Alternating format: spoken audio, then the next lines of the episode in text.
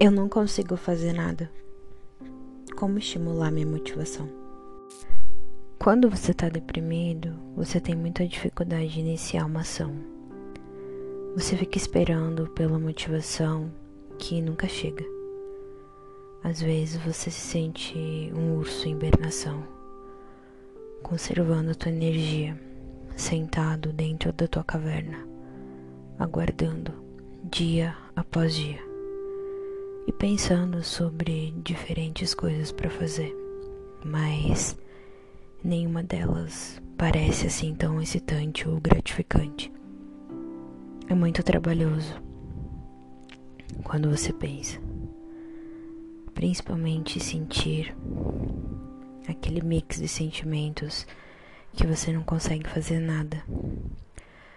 E ainda te afasta de amigos, familiares e atividades e a tua inatividade se traduz em menos experiências gratificantes. Você começa a se sentir mais impotente, como se não conseguisse fazer nada, e por fim passa a se criticar por não estar tá fazendo nada. E isso te deixa cada vez mais deprimido. E esse círculo vicioso se repete, repete e repete.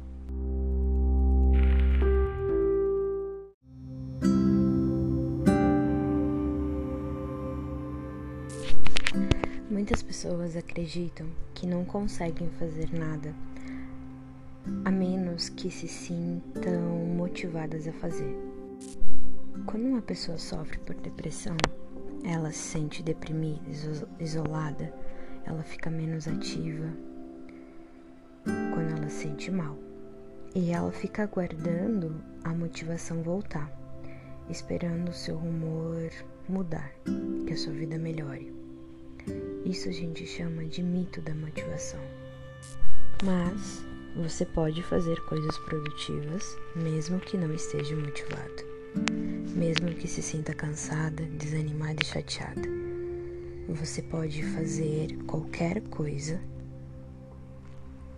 e talvez a sua motivação venha depois. Talvez você se sinta interessado em fazer as coisas depois de já ter feito outras. Talvez a ação crie motivação. Você já notou isso? Você não precisa gostar de fazer algo para você fazer. Isso também é um mito. Você pode deixar de ser alguém cujo comportamento é causado pela motivação e se tornar aquela pessoa cujo comportamento cria motivação. Alguém que escolhe fazer o que precisa ser feito e que encontra motivação depois. Esteja disposto a fazer o que você não quer. Quando dizemos que não estamos motivados para fazer algo, na verdade nos referimos a eu não quero fazer isso. Podemos expressar isso de uma forma diferente, como é muito difícil ou não estou pronto. Isso é o significado subjacente, é o mesmo como nós não queremos fazer isso e achamos que é impossível fazer aquilo que não queremos. Mas você já fez muitas coisas no passado que não queria fazer? Pense dois segundos. A realidade é que você não tem de gostar de fazer algo para que possa fazer. Você só precisa estar disposto a fazer. Isso é diferente de estar motivado, confortável, pronto. Entende?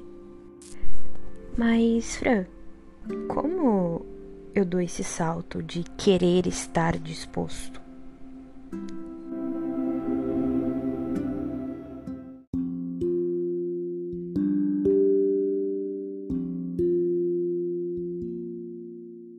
Bom, você pode pensar. Fazer isso poderia ser algo bom, mas de fato não quero fazê-lo. Como fazer exercícios, falar com a minha família, terminar tarefas, ter disciplina, horários. Todos nós temos problemas na vida. Simplesmente não queremos fazer coisas que não queremos fazer. Às vezes, ouvimos a nossa voz reclamando lembramos na infância os nossos cuidadores pedindo para fazer algo que a gente não queria fazer. Essa já é uma voz familiar. E mesmo assim, a gente pode não escutar essa voz e decidimos estar dispostos a fazer o que não queremos fazer, como estudar, terminar tarefas, fazer coisas desagradáveis. Nós simplesmente decidimos fazer, estamos dispostos e fizemos. É difícil, sim, é muito difícil, mas é disposição e executar. Quantas coisas no passado você fez e você conseguiu mesmo não querendo, achando que você não seria capaz de concluir? Que você conseguiu a se dispor a fazer o que não queria? Que você decidiu que aquilo era suficientemente importante para ser feito? Que não saberia se ia funcionar ou não, mas fez de qualquer modo. Fez mesmo estando cansado, com dor de cabeça, ou sem estar preparado, mas optou por fazer. Fez, simplesmente fez. E isso aconteceu quando você faz as coisas que não queria fazer. Você faz progressos, se sente forte e percebeu que a tua falta de energia e motivação não podem impedir de você fazer o que precisa ser feito.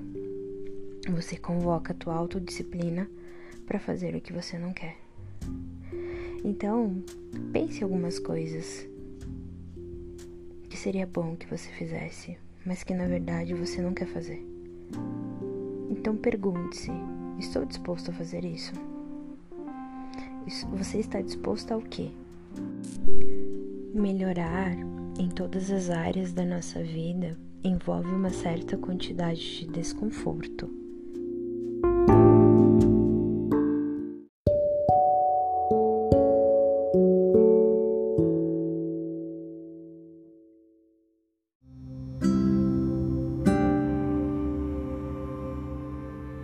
Perder peso, você precisa fazer exercícios, dieta, construir um relacionamento, você precisa ter paciência, tolerar frustrações, tomar decisões requer desconforto da incerteza. Enfrentar medo significa que você tem que ficar ansioso. O desconforto é inevitável. Acabamos de aprender que é importante fazer coisas que você não quer fazer, mas você pode se concentrar ainda mais na tua capacidade de tolerar o desconforto. E isso a gente fala de desconforto construtivo. É examinar a tua disposição para fazer o que é necessário para você se sentir melhor. Para isso é muito importante você se concentrar na tua atitude em relação ao desconforto. Porque se tu pensa que o desconforto ele é opressor, exaustivo, frustrante, permanente, ele se torna um desafio muito maior. Mas se tu vê ele como um obstáculo, uma parte inevitável da vida, algo que é inevitável, que você tem repertório, né? E que você pensa que ele é construtivo e não destrutivo, o sentido muda totalmente a ação. O desconforto construtivo é a capacidade de fazer o que é desconfortável para atingir o que você deseja, o teu objetivo, as tuas metas. Pensa no desconforto como um meio para um fim, ele sendo uma ferramenta para você. Vamos lá. Pegue um exemplo de uma história de desconforto. Quais são algumas coisas que você fez que eram desconfortáveis, mas que você fez mesmo assim? Agora, relacione esse desconforto com orgulho. Do que você sentiu orgulho? Teve algum desconforto envolvido?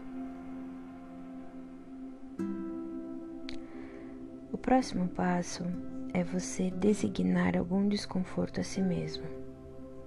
Acompanhe coisas que você fez e faz que são desconfortáveis. Veja se elas estão vinculadas a realizar coisas. E por fim, reconheça que o desconforto ele é temporário. Todo desconforto é temporário. Todo sofrimento é temporário, toda angústia é temporária. Qualquer emoção negativa, qualquer pensamento negativo é temporário. Nunca esqueça disso. Ele não vai te matar. Na verdade, ele vai te tornar mais forte. Os bailarinos dizem: foi um bom exercício, doeu bastante. Não que a gente vá romantizar o sofrimento jamais. Nesse caso do desconforto, ele vai te fortalecer, pois você não vai evitá-lo. Se você não está fazendo algo que seja desconfortável todos os dias, você não está fazendo progresso, você está evitando a tua evolução. Você pode usar o desconforto como investimento. Você precisa fazer o que precisa ser feito para obter realmente o que você quer. Senão, isso vai gerar mais ansiedade, um estado de humor deprimido maior, a desmotivação cada vez dominando mais sua vida. Por isso, praticar o desconforto é desenvolver um músculo mental. Isso é chamado autodisciplina. O desconforto é temporário e o orgulho é para sempre.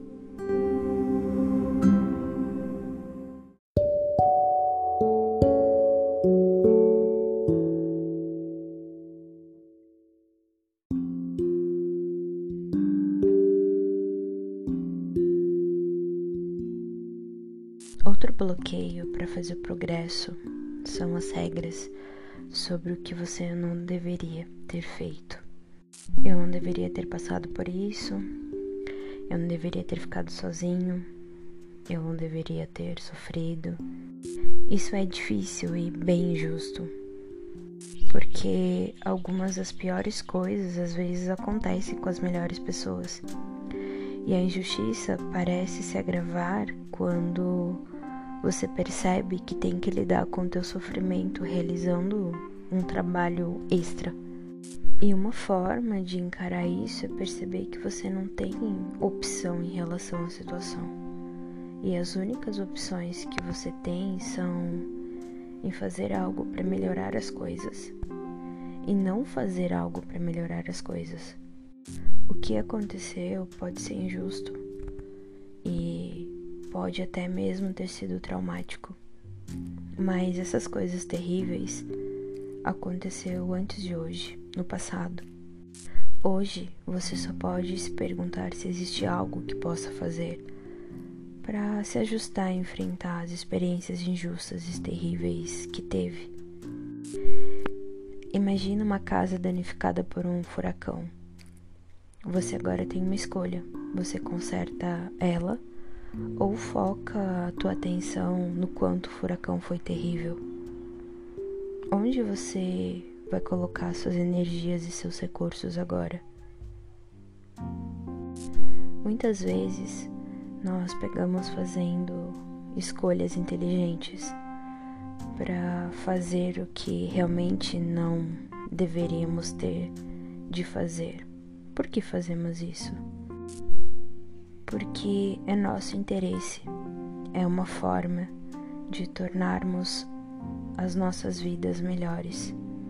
Quando atravessamos uma crise em nossa vida, tendemos a nós concentrar na superação dos sentimentos negativos que temos no momento. Isso é natural até. Você também pode pensar na tua depressão como uma oportunidade de decidir que tipo de pessoa você gostaria de ser. Você quer ser do tipo de pessoa que espera que as coisas aconteçam ou faz as coisas acontecerem. Esperar para sentir melhor significa que ficará positivo. Fazer o que precisa ser feito significa que realizará mais. Que tipo de pessoa você quer ser? Alguém que espera, alguém que faz. Você pode agir melhor agora e se sentir melhor depois. Fazer as coisas acontecerem. Focar nas metas. Também podemos pensar nisso como ser proativo. O importante acerca de um hábito é que você o pratica regularmente, sem ter de se sentir motivado, sem ser recompensado por ninguém. É apenas algo que se faz. É, tem algo que você o leva a fazer isso. Desenvolver um hábito é colocar as coisas em práticas. Não estará dependendo dos seus sentimentos, não ficará sentado esperando a motivação aparecer. O teu hábito será persistente diante da fadiga e da dificuldade. É esse o tipo de pessoa que você vai ser. Que tipo de pessoa você quer ser? Você precisa saber quais são os seus propósitos. Você quer ser uma pessoa que coloca as coisas em práticas, que não procrastina, que consegue fazer coisas difíceis, mesmo quando não quer fazer? Ou quer ser alguém que espera se sentir motivado e disposto para fazer coisas fáceis e confortáveis? Você quer ser uma pessoa que estabelece metas e consegue manter-se fazendo coisas difíceis por longo período de tempo, semanas, dias, meses, se necessário, para alcançar o que você quer? Ou quer ser alguém que desiste no momento quando as coisas ficam frustrantes? Bom, você que decide. Responda. Que tipo de pessoa que você quer ser? Talvez você pode aprender que pode fazer coisas que você nunca pensou que seria capaz.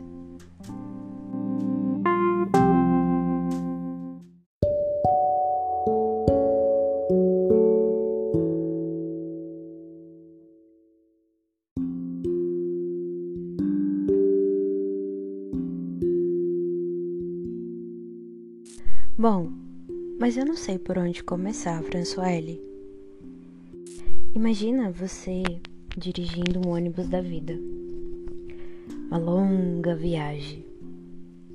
Você entra no ônibus, enche o tanque de gasolina e você não tem ideia onde vai chegar. Você tem ali mapas, água e não sabe onde quer chegar. E a viagem não vai começar. Você está empacado ali, paralisado. Muitos caminhos, muitas opções. Talvez você pode estar focado nesse momento em como se sente, cansado, triste, perdido, impotente, sem esperança. Como você pode se reconectar com seu objetivo de vida? Já pensou para refletir sobre isso. Uma maneira é identificar algumas metas que você quer atingir no curto e longo prazo. Você precisa refletir antecipadamente. Pense sobre o que você quer alcançar. Pergunte-se como realmente gostaria que fosse sua vida.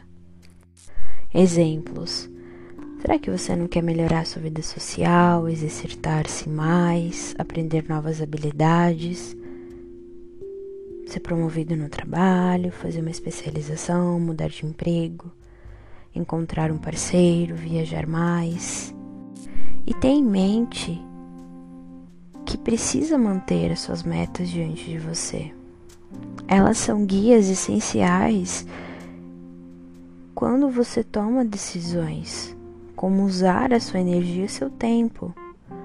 E uma boa ideia é você subdividi-las em metas para cada dia, cada semana e mais longo prazo, o próximo mês, até mesmo o próximo ano.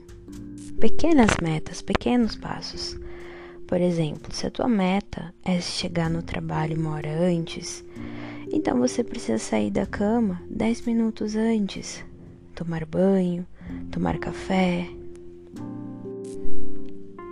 Se a tua meta é ir na academia três vezes na semana, o que você precisa para organizar a sua rotina diária para isso? Suas metas semanais, elas incluem fazer planos também, como ver amigos, retornar telefonemas, que talvez você venha evitado, venha evitando, sair para ver, é, assistir filmes, ir no museu, ir em pubs. A longo prazo, você pode colocar em fazer cursos, sair de férias com amigos, ter encontros. Mas seja o mais específico que puder. Ir na academia duas vezes na semana. Tá? Do que você colocar, entrar em forma. Eu quero fazer uma especialização. Não, eu quero fazer uma especialização em psicologia jurídica. Eu quero emagrecer. Não, eu quero emagrecer 5, 10, 15, 20 quilos. E você divide essas metas que você quer alcançar amanhã, próxima semana, próximo mês, próximo ano. Que assim você tem um propósito todos os dias, todas as semanas, meses e anos. Você tem algo para almejar a cada passo. Agora sim, você pode pegar seu ônibus da vida e dar início à sua viagem.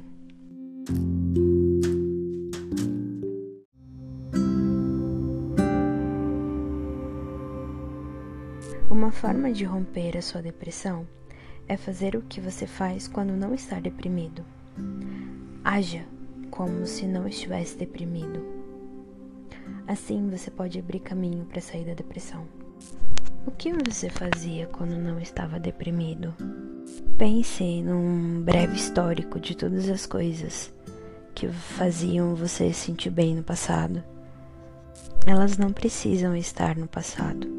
Você pode tentar trazer algumas para o presente e planejar fazer agora, por que não? Ou até fazer coisas novas que você nunca experimentou na vida. Crie um cardápio de situações de recompensas que faziam você se sentir bem e fazem você se sentir bem quando você não está deprimido ou ansioso. Quando você está para baixo, deprimido, o teu pessimismo o leva a acreditar que não importa o que você faça, será uma perda de tempo e não terá prazer algum com isso e que você não vai se sentir eficiente ou competente. Mas a única maneira de descobrir o que a vida tem reservado para você é realizar um experimento para testar esse teu pessimismo aí. Só depois que você fizer, quando a atividade estiver encerrada, você vai dizer ou não se realmente funcionou. Teste o seu pessimismo. Nem sempre ele é verdadeiro, nem sempre ele é eficaz. E o mais importante, você pode descobrir se as suas previsões negativas, como por exemplo, isso é perda de tempo, isso não vai funcionar, são precisas. Uma forma de desafiar o teu pessimismo também é recolher os fatos. E se você tem estado passivo atirado, não tem motivação e não quer fazer nada, mas fica deitado, é a única opção. Você também pode optar em ficar deitado ou pode fazer algo diferente. Se você está disposto a fazer uma escolha vinculada ao teu propósito e é o tipo de pessoa que deseja ser, se está disposto a fazer o que não quer fazer, então você está disposto a examinar o que vai acontecer se realmente fizer alguma coisa. A primeira pergunta a se fazer é: quais são os custos de fazer isso? Quais são os benefícios? E a segunda, a segunda, por quanto tempo estou disposto a fazer isso antes que os benefícios se concretizem? Comece pelos custos e benefícios de fazer algo. Quais são os custos de se exercitar durante 30 minutos? Você pode sentir fadiga, transpirar, até sentir algum desconforto, mas também não poderá simplesmente ficar deitado assistindo TV ou navegar na internet sem objetivo. Você se convenceu de que essas são distorções agradáveis, certo? Agora pense nos benefícios do ben... dos exercícios. Os benefícios são: você pode se sentir melhor apenas tomando uma atitude. Isso o distrai dos pensamentos negativos. Você também pode sentir mais energia depois. E pode obter um benefício das endorfinas que são liberadas quando você se exercita. E quantos benefícios de longo prazo? E se você se exercitasse cinco dias por semana durante seis meses, quais seriam os benefícios?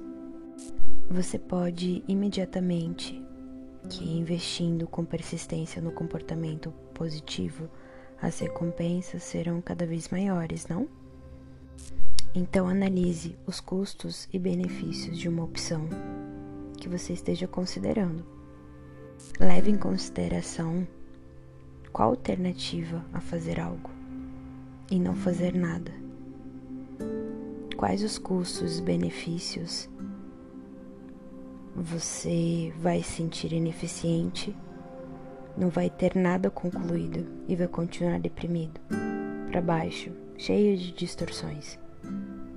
Os benefícios são que você não vai gastar seu tempo e energia. Mas que mais?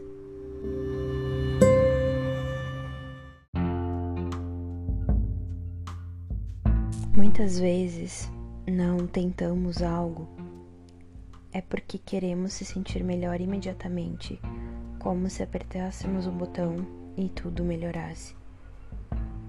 Então, quando você percebe que isso não acontece, você fica tentando e simplesmente desiste. E afunda de volta na tua passividade e letargia. E você pode sair e fazer algo que costumava fazer, como se sentisse bem, quando não estava deprimido e ficar desapontado. No entanto, os bons sentimentos que você está buscando podem levar algum tempo para ser atingidos. E você precisa estar ciente e estar disposto a fazer coisas que exijam de você persistência e algum período de tempo para desenvolver prazer e eficácia que você busca. E os cursos iniciais são tolerar a dificuldade para tornar a vida mais fácil depois.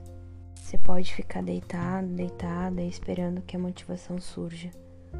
Ou pode identificar os teus objetivos e investir na autodisciplina, como criar um bom hábito para você nutrir, comprometimento com a tua escolha e ver se a motivação surge depois que você toma essa atitude.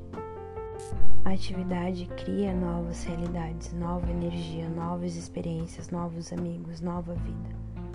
E à medida que avança, faz o que precisa fazer. Você esteja motivado ou não, tenha vontade ou não. Estará se recompensando todos os dias com elogios por fazer o que é difícil. Só você sabe quanto é difícil superar-se a si mesmo. Meu nome é François Goulart. Agradeço pela audiência.